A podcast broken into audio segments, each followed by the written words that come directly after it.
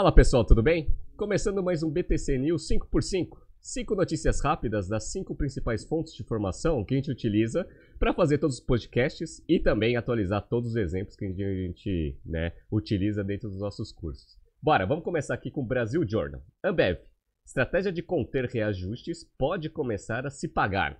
Bom, para quem já vem acompanhando bastante aqui o BTC Journal, BTC News e já teve aula com a gente, a gente vem acompanhando bastante a estratégia da Ambev que estava sendo incorreta na nossa visão até final de 2019, onde ela estava né, não entrando em guerra de preço com a Heineken e estava perdendo bastante market share. Aí entrou o Gereissati no final de 2019 e ele parou né, a perda de market share entrando numa guerra de preço. Qual era a ideia? Manter volume de mercado, até para fazer uma diluição de custos fixos. E aí, obviamente, a gente sabe que existe uma pressão de custos aí vinda das commodities eventualmente isso ia né, melhorar, ou seja, ia dar uma diminuída, e aí as margens poderiam né, começar a ser um pouco mais saudáveis do que estava no, no passado. Legal. Como que o Gereissati ele conseguiu né, entrar nessa guerra de preço e não né, destruir tanto valor para acionista?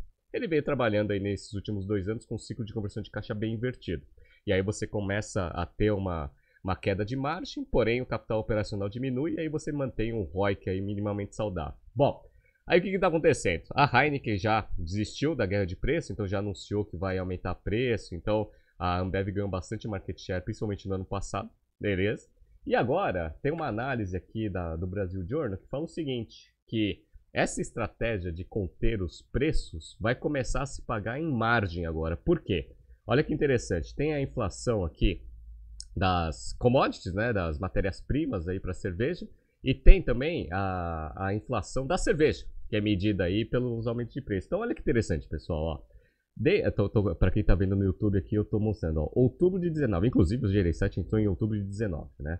Aí ele entrou em outubro de 19 aqui na Ambev. Tudo bem que isso daqui é da cerveja como um todo, mas a Ambev é líder de mercado, né? Mais de 60% de market share. Então, ó, aí você vê aqui, ó, uma queda de preço, preços estabilizados aqui, legal? Até uma pequena queda aqui em setembro de 20, legal? E aí a gente vê esse gráfico roxo aqui, ó, o aumento dos custos.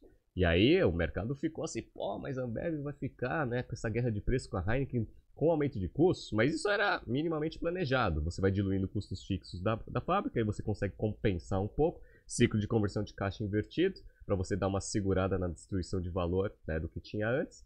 E aí agora olha o que está acontecendo, ó. As commodities começaram a dar uma trégua. Então parece que agora em né, junho, julho, a inflação vai ficar em 8 e o ajuste de preço está em 9. Ah, então você começa a ver que a, Ambev ela vai começar a se beneficiar aí com a queda das commodities aí que são diretamente ligadas aos custos de produção, aumentando obviamente, né, a sua rentabilidade. Só que numa situação muito melhor do que estava antes, né? Porque antes ela estava perdendo o market share para a Heineken. Agora não. Agora ela está com o market share maior que ela tinha antes de começar e vai começar a trabalhar com margens mais saudáveis. Olha que interessante.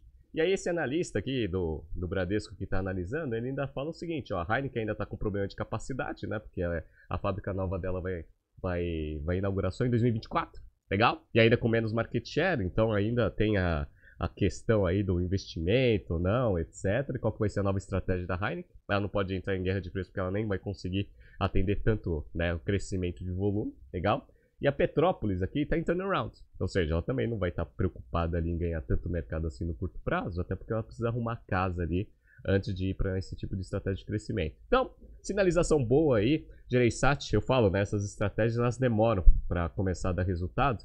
A, a, perda de market share já foi sentida logo no final de 2020 e né, uma reversão, né, porque a Ambev ganhou bastante market share em 2021. Agora as margens vão começar a se recompor aí a patamares mais saudáveis históricos da companhia. Interessante, né? Parabéns aí pela estratégia. Quem faz os nossos cursos aqui da BTC acompanhou bem esse caso. Legal. Outra notícia que saiu hoje, hein, pessoal? Muito interessante, ó. Itaú fecha acordo para adquirir controle da Avenue. Isso daqui é a notícia da Exame. Então, olha que interessante. Ah, o Itaú, ele, né, tá fazendo algumas aquisições, ele fez uma aquisição bem interessante, ó. Anunciou que irá comprar 35% do capital social da Avenue Hold pra, por meio de um aporte inicial de 160 milhões e aquisição secundária de ações, totalizando 493 milhões. O acordo ainda prevê a aquisição de mais 15% das ações após dois anos da data de fechamento do, do primeiro negócio, que dará ao Itaú o controle da companhia. Então, o que é a Avenue? Né? A Avenue é aquela empresa que foi fundada aí nos últimos quatro anos, se não me engano, né? Tá até escrito aqui. E que ela manda, né? É uma alternativa aí de você investir nos Estados Unidos, né? Sem sair do Brasil. Ah, então você consegue abrir uma conta na Avenue, você já tem uma, compra, uma conta lá nos Estados Unidos, aí você consegue, além de mandar dinheiro, né? Se você for viajar, etc ainda você tem uma conta ativa lá para fazer algumas transações. Né? Isso daí era interessante, principalmente quando o mercado ali 2020 deve ter tido um crescimento muito grande em 2020, porque o mercado de ações lá cresceu muito, né? até por causa da, do aumento ali de emissão de dinheiro ali que a, o governo americano estava fazendo. Legal, né? Então a é, SP500 subindo pra caramba, a Nasdaq também.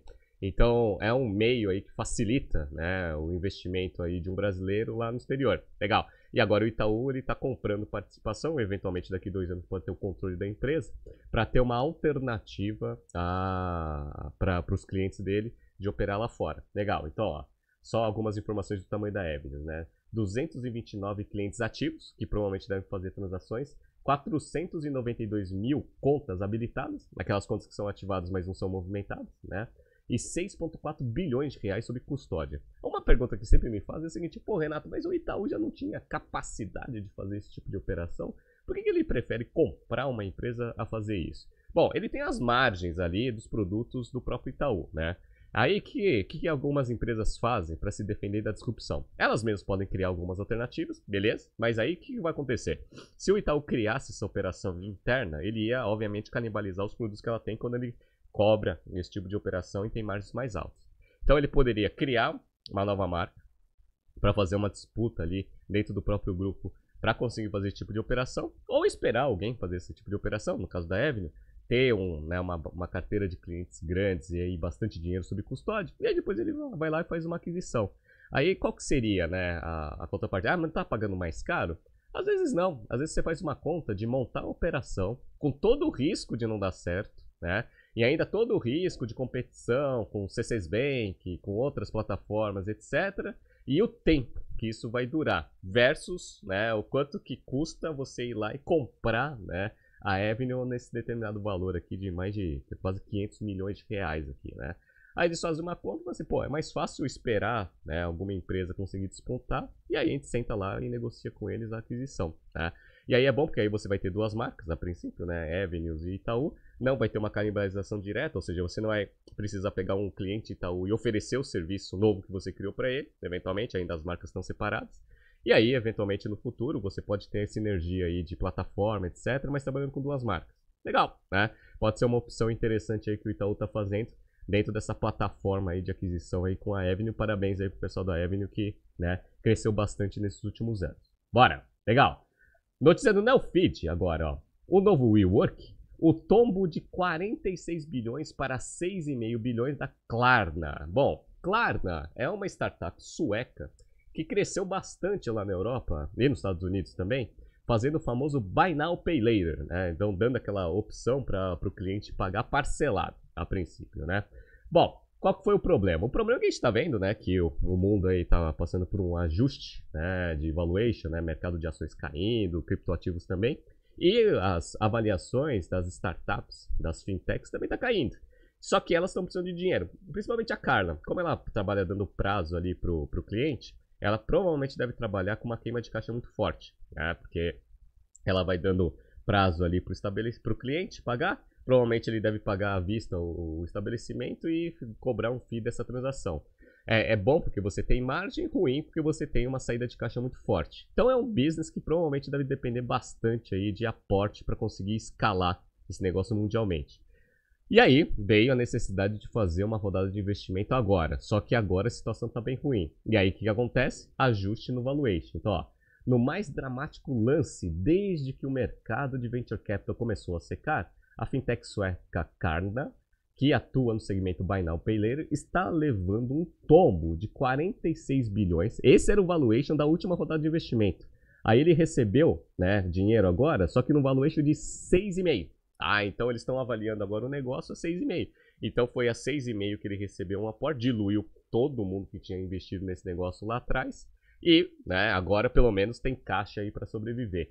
Então, eles conseguiram captar aqui bastante dinheiro e a Carna também já tinha anunciado que ela está fazendo ajuste da operação, assim como todas as startups que a gente está acompanhando aqui no BTC News. Então, ó, esse é mais um revés da empresa que cortou 10% da sua força de trabalho composta por 7 mil funcionários no fim de maio. Tá? Então, essa empresa aí também sofrendo bastante. E não é a única, tá? É, nessa, é, nesse primeiro semestre, teve uma outra empresa europeia também, a Samap, que tem operação aqui no Brasil, né? Captou 590 milhões de euros em junho. Só que ela tinha uma expectativa de valuation aqui de 20 bilhões, só que ela teve que baixar esse valor para 8. Tá? Então é aquele negócio, né? Aquele valuation com múltiplo lá na casa do chapéu, etc ninguém mais está pagando, ou pelo menos vão ser muito mais criteriosos para pagar esses tipos de múltiplos para empresas que vão ter perspectiva de sobreviver aí a esse período aí de estagflação que está se desenhando aí no mundo. Legal, tá? Então, isso daqui está acontecendo. Então, corte, né? Tanto na parte de despesa para queimar menos caixa e também na hora dos aportes, dá uma reduzida aí e, obviamente, é prejudicando todos os investidores do passado. É o que vai acontecer com essas empresas. E outra que eu acho que vai acontecer a mesma coisa rapidinho é essa Kavak, né? Kavak, aí ó, Forbes. Após demissões em massa, Kavak anuncia expansão internacional. Olha que interessante, né? A Kavak é aquela empresa que faz operações de, de venda de seminovos, carros seminovos. Abriu operação aqui no Brasil, cresceu bastante e já meteu uma demissão logo de largada aqui, né? Então, ele já tinha dispensado 300 funcionários na Operação Brasil, que cuidava Brasil, Argentina, etc. Né?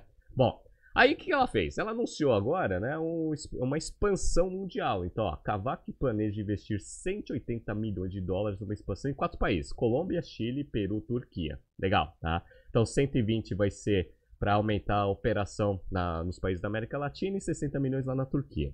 Bom, legal. Aí deixa eu só pegar mais algumas informações aqui da, da notícia antes de, de dar minha opinião, né? Então, ó, é, com cinco rodadas de investimento desde a sua fundação em 2016, a Kavak é avaliada em 8,7 bilhões de dólares e já recebeu um aporte de fundos lá do SoftBank, né, desses fundos grandes aí. Recebeu já 1,6 bilhões de dólares aí em aporte de capital. Legal, né? E aí, qual que é a ideia, né, que eu tô falando aqui para vocês, né? Bom, como a gente está vendo, né, acho que não é surpresa para ninguém, o mundo está passando por dificuldade e o capital está ficando cada vez mais restrito. Essa operação aqui da Cavaca é uma operação que ela exige muito capital, até porque você precisa adquirir, ter capital para adquirir os carros, para você conseguir ofertar esses carros para o mercado, para quando você tiver a transação você ter a margem né, em cada operação. Eles estão incluindo também a parte de seguro de carro, etc e tal, beleza, né? Então eles estão entrando em outras linhas de receita. Mas qual que é o problema? O problema é o seguinte, para você conseguir preservar caixa, seria importante que você ganhasse escalas em algumas regiões para você ter vantagem competitiva, consequentemente começar a gerar caixa nessas operações. Legal, tá? O que a Kavak está fazendo, né, pelo menos ela estava desenhando no passado, era mais ou menos nessa direção. Então, ó, vamos diminuir, né, enxugar os times aí das regiões que a gente já atua para aumentar um pouco da rentabilidade ou diminuição né, da, da queima de caixa, para a gente criar uma estratégia, pegar o caixa e usar esse caixa para ganhar escala nessas regiões e aí eventualmente a gente consegue ter operações saudáveis. E aí você consegue ter geradores de caixa interno da companhia sem depender de aporte de capital de, de terceiros. Legal. Só que aí veio essa notícia, só que essa notícia vem contrária né, a esse tipo de estratégia, que é basicamente o seguinte: ah, não, vamos abrir mais operações né, em mais locais, ou seja, vai gastar mais dinheiro do zero para comprar carro, para ganhar escala, notoriedade de marca, etc e tal, é, em vários outros países, no caso aqui mais quatro. Legal. Então, o que, que, provavelmente vai acontecer? Ela não vai ter dinheiro suficiente para ganhar escala nas regiões que ela já atua. Legal, tá? Além disso, ela tá pegando um pouco de caixa que ainda tem e ainda tá abrindo outras operações que vão queimar caixa também. Então, assim, a Kavak, mais cedo ou mais tarde, com essa estratégia kamikaze aqui, ela vai precisar de mais aporte de capital.